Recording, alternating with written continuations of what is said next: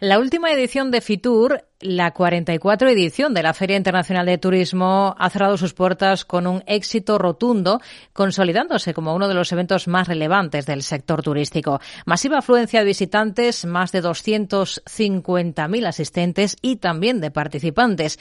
Esta tarde hacemos balance de la mano de uno de estos participantes de Renfe. Javier Pérez es el director de alta velocidad y servicios comerciales de Renfe. ¿Qué tal, Javier? Muy buenas tardes. Hola, buenas tardes. ¿Qué tal? ¿Cómo estáis? Muy bien. Bueno, ¿qué nota le pondrían ustedes al resultado de la participación de Renfe en esta última edición de, de Fitur? ¿Han cumplido los objetivos que se habían marcado?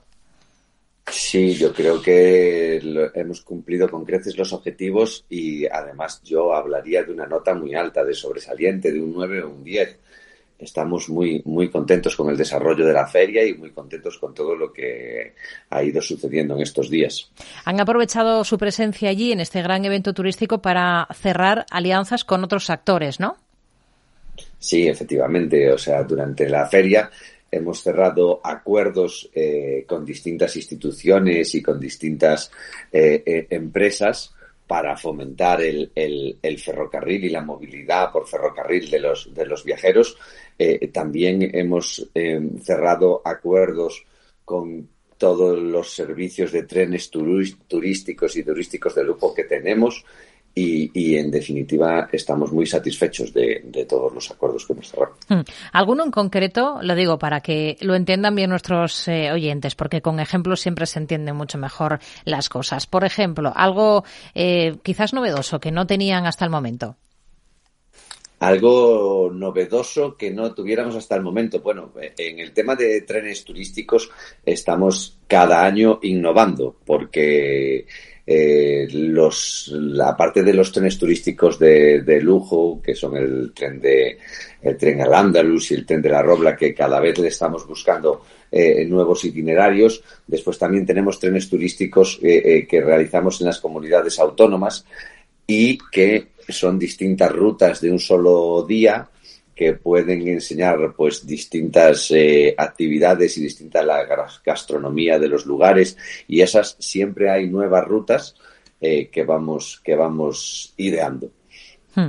Eh, la intermodalidad entiendo que es una de las grandes bazas con las que cuenta la compañía, con las que cuenta Renfe para fomentar el uso del tren y vertebrar España en definitiva y, de ahí todas esas alianzas que ustedes están alcanzando con compañías, por ejemplo, de autobuses, ¿no?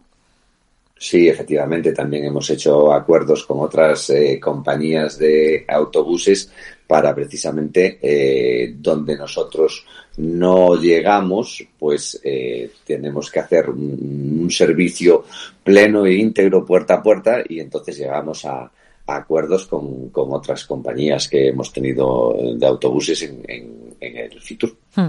Entiendo que aquí la clave también ha estado en, en, hacer propuestas atractivas con actores de esos lugares a los que recientemente acaba de llegar la alta velocidad, como por ejemplo sería el caso de Asturias, ¿no? Efectivamente, sí. O sea, hemos en el caso de Asturias y eh, que recientemente inauguramos eh, Pajares y que próximamente haremos un nuevo plan de, de transporte, pues hemos llegado a acuerdos con, con distintas instituciones para fomentar el, el, uso del ferrocarril y los, y los movimientos eh, de los viajeros. Hmm. Eh, rutas temáticas ligadas a atractivos turísticos concretos, ¿esto cada vez más son una apuesta por parte de los usuarios, de los viajeros en tren?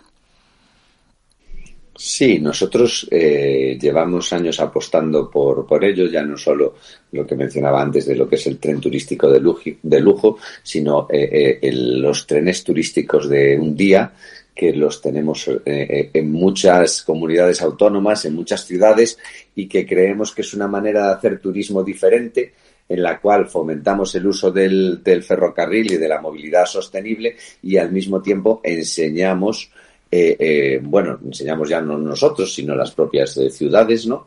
Eh, enseñan su, su, cultura, enseñan su, su, su, bueno, todo lo que, lo que pueden mostrar de su gastronomía y de sus, y de todas las cualidades que puede tener. Hmm. Más allá del balance de esta feria concreta, de la presencia de Renfe en Fitur 2024, hablemos de perspectivas para este ejercicio. Apenas pues hemos terminado solo el primer mes del año. ¿Qué metas se plantean ustedes como compañía para el global del ejercicio, para el global de 2024? Bueno, pues eh, eh, nosotros pretendemos, pues estamos en este momento en un en una competencia en un mercado liberalizado, en los trenes de servicios comerciales y, para nosotros pues es, es fundamental eh, crear ahora mismo eh, nuevas, nuevos planes de transporte y nuevas, y nuevas rutas eh, con los nuevos trenes que próximamente llegarán y, y, que esto nos va a permitir una, una mejora de tiempos de viaje, el llegar a más destinos y, el poder satisfacer a más, a más viajeros. Hmm. Nuevos trenes que, que llegarán. No, no sé si nos puede avanzar algo.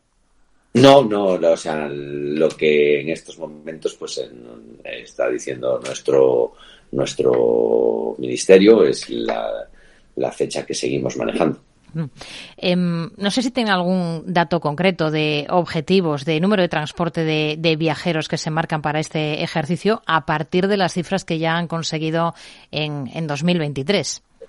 Sí, hemos batido un récord de viajeros en el año 2023 de 522 millones, pues eh, nuestro objetivo pues siempre es crecer. Eh, no es fácil, pero, pero ese es la, el objetivo. No le puedo dar una, una cifra, pero nos marcamos el, poder mejorar y el poder seguir incrementando el número de, el número de viajeros. Porque ¿cuáles son los destinos más operados y, por tanto los más rentables para la compañía? Eh, bueno, para nosotros todos los objetivos, todos los destinos son rentables porque eh, no solo hay que tener en cuenta la rentabilidad económica, sino también la rentabilidad social. Entonces nosotros llegamos, eh, eh, no solo estamos en el mercado del liberalizado, sino que también estamos en otras líneas donde, donde no estamos en competencia y también eh, tenemos que, dar un servicio. Entonces, eh, para nosotros todo, todos son igual de importantes. Hmm. Hablábamos antes de, esa ruta recién estrenada a Asturias por esa apertura de la variante de, de Pajares. ¿Empiezan a notar esa demanda cada vez más por el norte, por ese turismo diferente, más allá del sol y playa más típico de España? Sí, eso ya, ya nos había, o sea, ya nos ha ocurrido siempre, o sea, eh, entró Galicia eh, la alta velocidad en diciembre del 2021 y el incremento de viajeros fue importante. Entra ahora en Asturias, el incremento de viajeros es, es importante y, y es no solo por la reducción de tiempo de viaje, sino que además, pues el encanto que tiene todo, todo el norte y el cambio a lo mejor que también ha dado la pandemia en el tipo de, turismo, pues hace que, mucha gente quiera ir hacia este tipo de destinos. Hmm. Una cosa más, ahora que, está sobre la mesa esa propuesta de eliminar rutas de avión siempre que haya conexión por tren en, menos de cuatro horas, ¿es cuando tienen que echar ustedes el resto para hacer eh, atractivas esas alternativas, para incrementar también opciones de, de horarios? ¿Qué puede suponer esto para Renfe?